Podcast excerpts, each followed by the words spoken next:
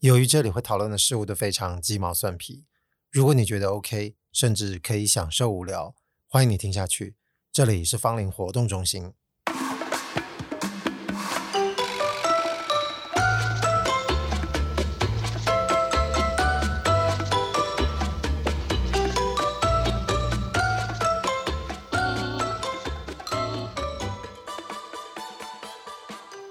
啊，在一开始要先跟各位说一声抱歉。因为一直以来啊，都是习惯，而且也告诉自己，就是一个礼拜至少要出一集。然后这一两周，就是内外务事情有点多，这个时间真的没办法安排进录音室。那有时候如果突然一旦有空，但是录音室也没办法临时去约去录哦，所以也就造成一直真空状态。到今天哦，才终于有机会进录音室录。我知道对于就是在听的人而言，也许不会那么在意。因为大家应该不会只听我这个节目，但是毕竟自己对自己啊定过这个节奏的期许，所以有时候没达成，还是要跟各位说声抱歉。我自己也感到淡薄拍谢啊。不过说真的，就是自己进录音室录节目，因为平常的频率就是一周一次，所以如果突然落了拍啊一两周，它不至于会让我感到太生疏才对。因为有些人可能出单集的频率其实没这么快啊。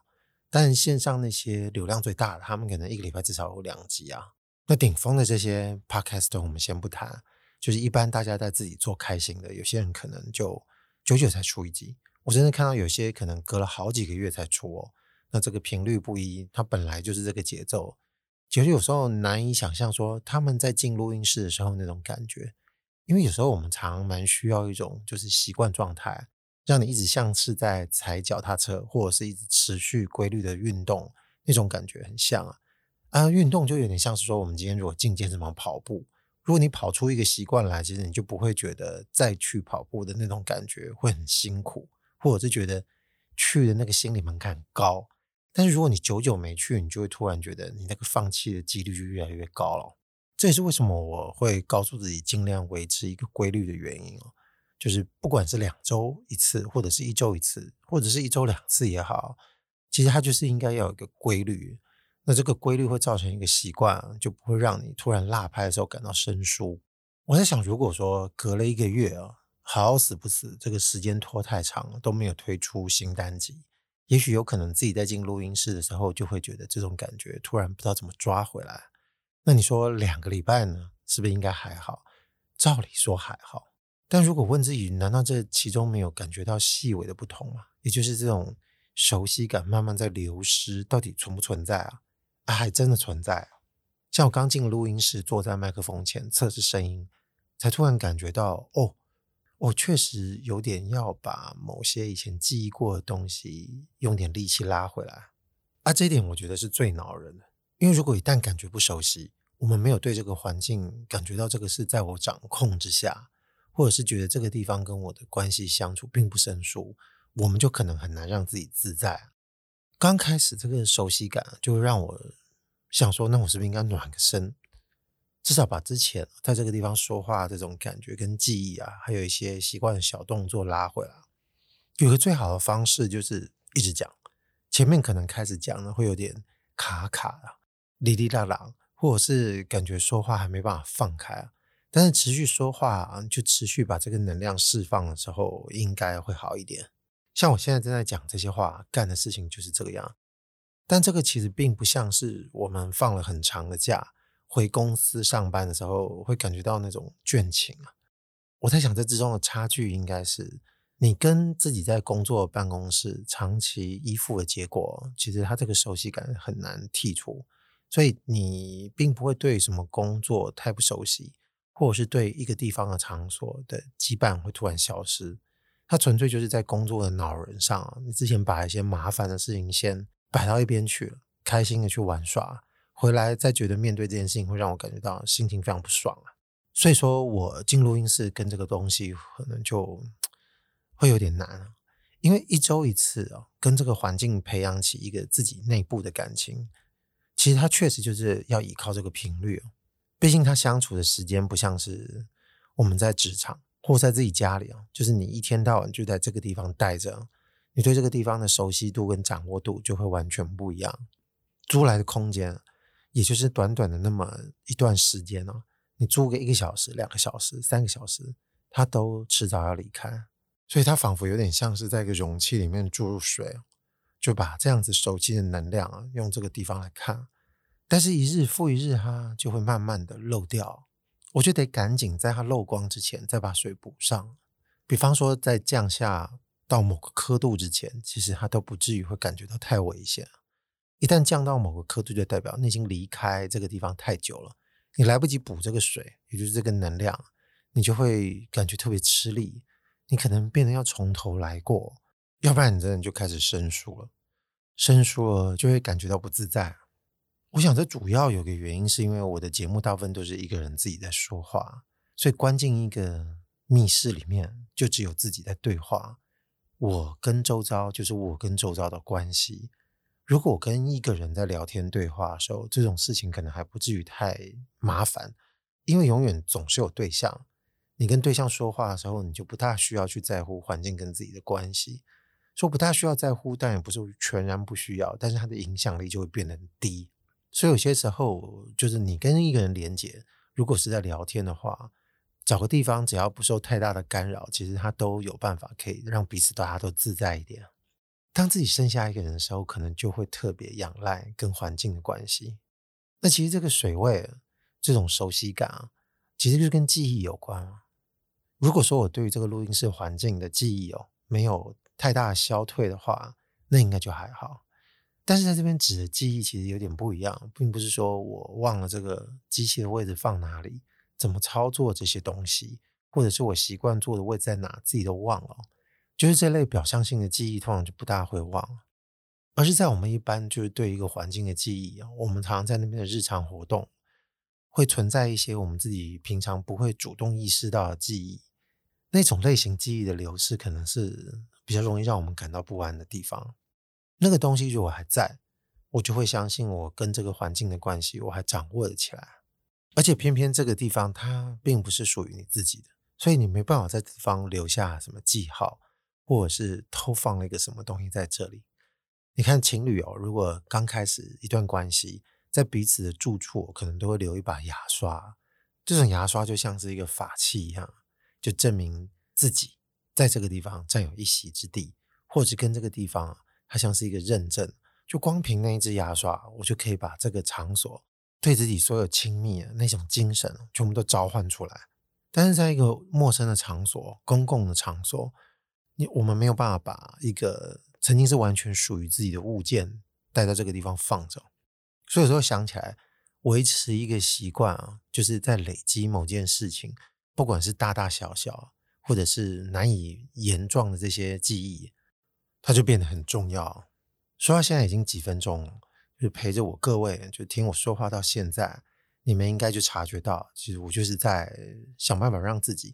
一边说这个情形，一边理理自己的思绪的时候，一边开始在同步做累积。等到它累积的差不多了，这个自在的感觉就比较好说话。但也由于因为这个前提，所以也许有可能我本来想要说的事情呢，就放到其他集再说。这种安全感，也许有可能就顺着开始讲下去会比较好。刚刚说的还算是比较无形的嘛，除了牙刷这件事情稍微有点有形之外啊，所以我们常常说啊，什么建立起自己的一方天地，或者是有些人说建立起自己的小天地，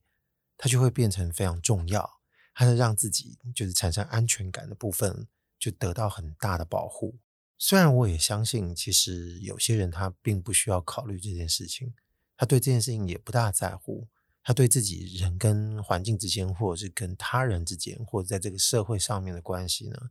不会太在乎这件事情。但我是觉得，其实多多少少都还是会。也许有可能养成了某些经验法则之后，告诉自己，其实这么去应对这个世界，有一套自己的那种认知方式，那就可以解决所有的事情。那有些人可能不是，就是他仍然是一直维持着各种敬畏之心，只要这种心情在。他常常就会认为他会面临到很多考验，然后时时刻刻都会觉得有被摧毁的可能性。为了保护自己，所以你有可能就会建构一个这样子的环境，不管是心理层面上还是实质层面上。刚刚说完牙刷是唯一前面就是还算是实际上有一个物件，那如果在网上来堆砌，我们不讲心理状态啊，就不要再继续讲我在录音室里面这个记忆熟悉度的问题。实实在在一方小天地，其实例子很多。就前一阵子大热的这个韩剧，现在应该大家都看过了，就那个《黑暗荣耀》。剧中女主角不是后来搬到男主角家吗？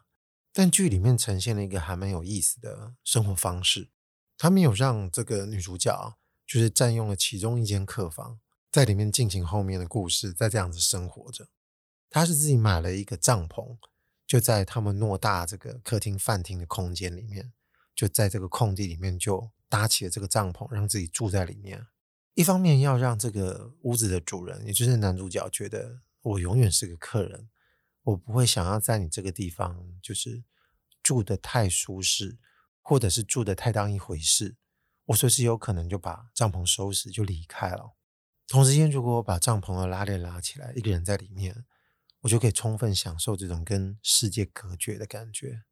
我可以在里面独自的疗伤啊。所以我们会看到后面的剧情，就女主角如果受伤了，或者是其他的一些状况产生。她的故事就会拉回到这个帐篷里面去，或者这个男主角其实也懂这个部分的意义，所以他有时候会帮他布置这里面的空间，让他感觉更加温馨。还有个重点就是帐篷不能太大，但帐篷本来就很少特别大，大就有点好笑嘛，至少在这个剧情里面不大符合。但我们一般认知提到帐篷，它就是在一个有限的空间里面能够保护自己，在荒山野岭休息啊，保温啊，然后可以遮风避雨。所以有时候我们会认为，就只要有一方这样的小天地，就觉得赞，而且你会感觉到有一种非常兴奋的感觉。这当然之中夹杂了有种好玩的因素哦。那帐篷放在室内，它就能够把这个情趣，或者是把你自己想讲的事情哦，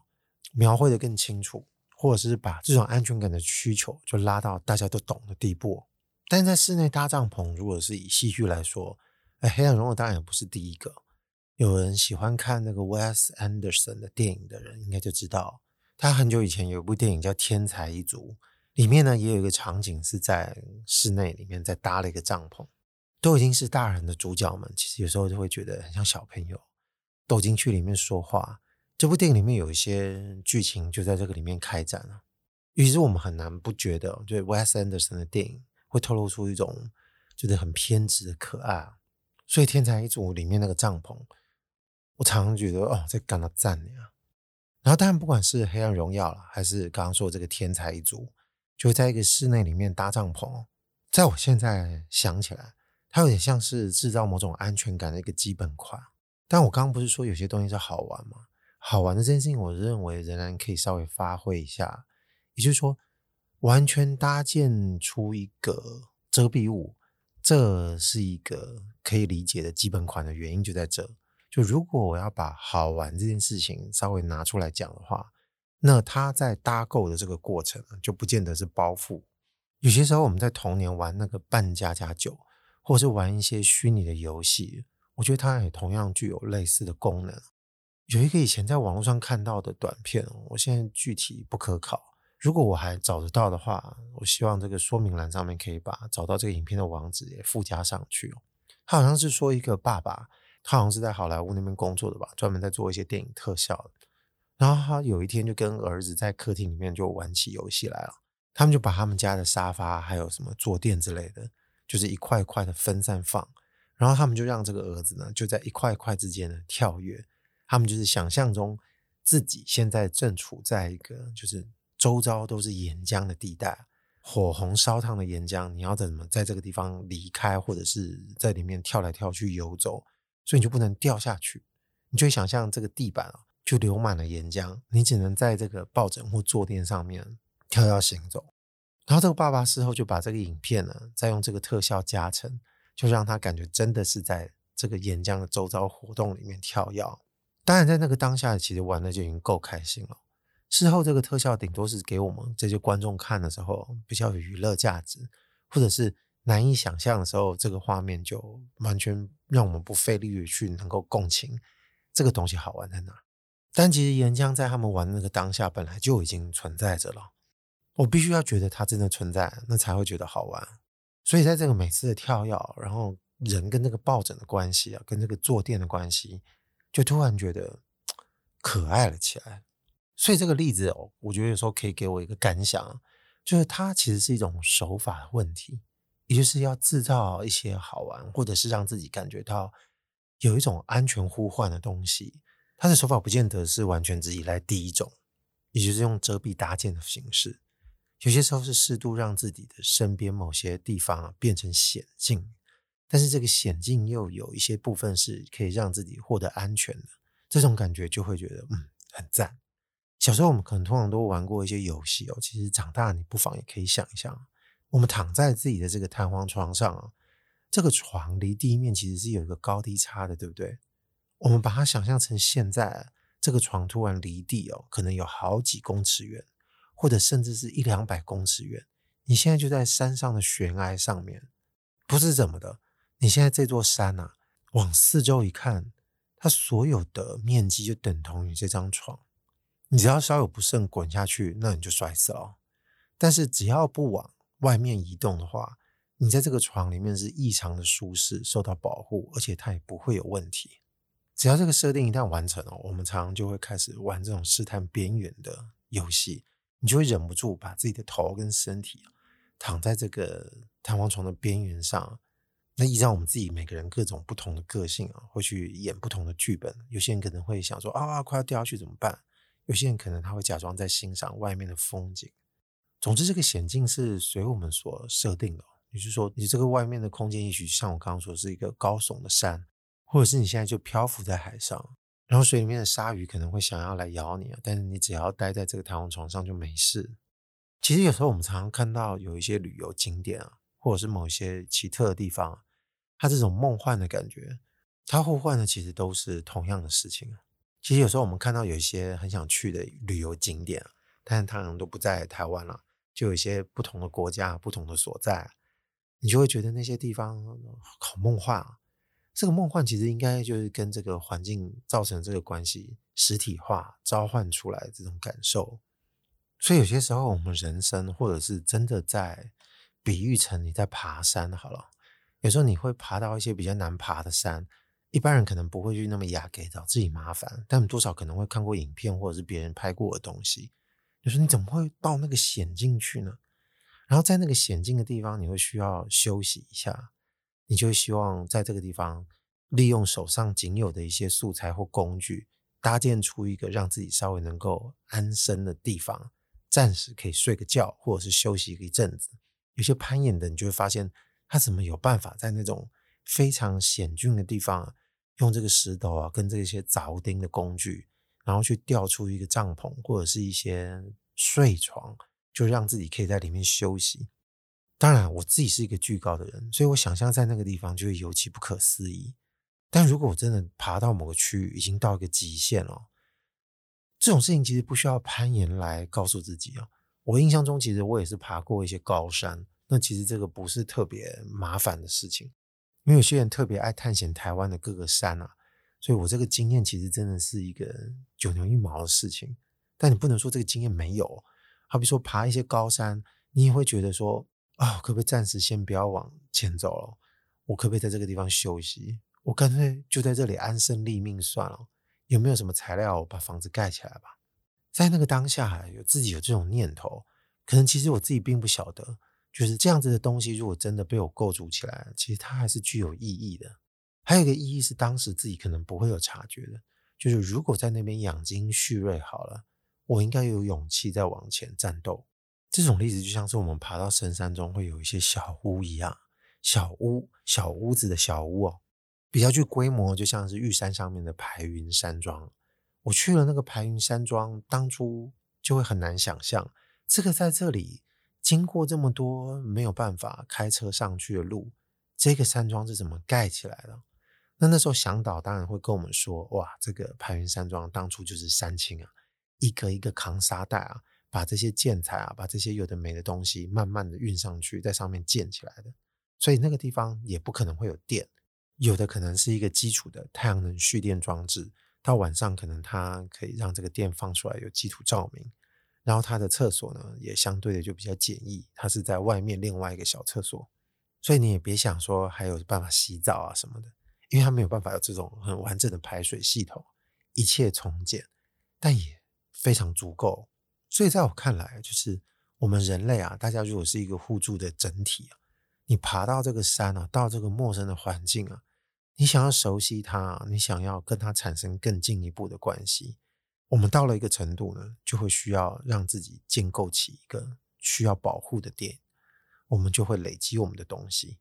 这个就像我刚刚说，我进了这个录音室，前提是如果被允许的情况下，我是不是可以开始累积，放一点自己的东西，或者是像去刚交往进入新关系另一半的家里啊，放上点牙刷一样，跟这个地方产生一个视觉啊，或者是其他触感，甚至是气味上的连接，完整盖好的排云山庄，我觉得算是一个很体面的例子。说到这个地方，就会回想起自己哦。因为我学空间设计的，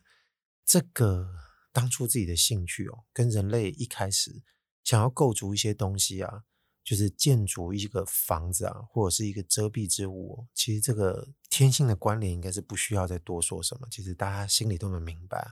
也就是说，如果你不做这一行，你不从事设计，但是如果我们刚刚扯到现在啊，我觉得应该也都明白说，我们人类跟这个世界的关系就会有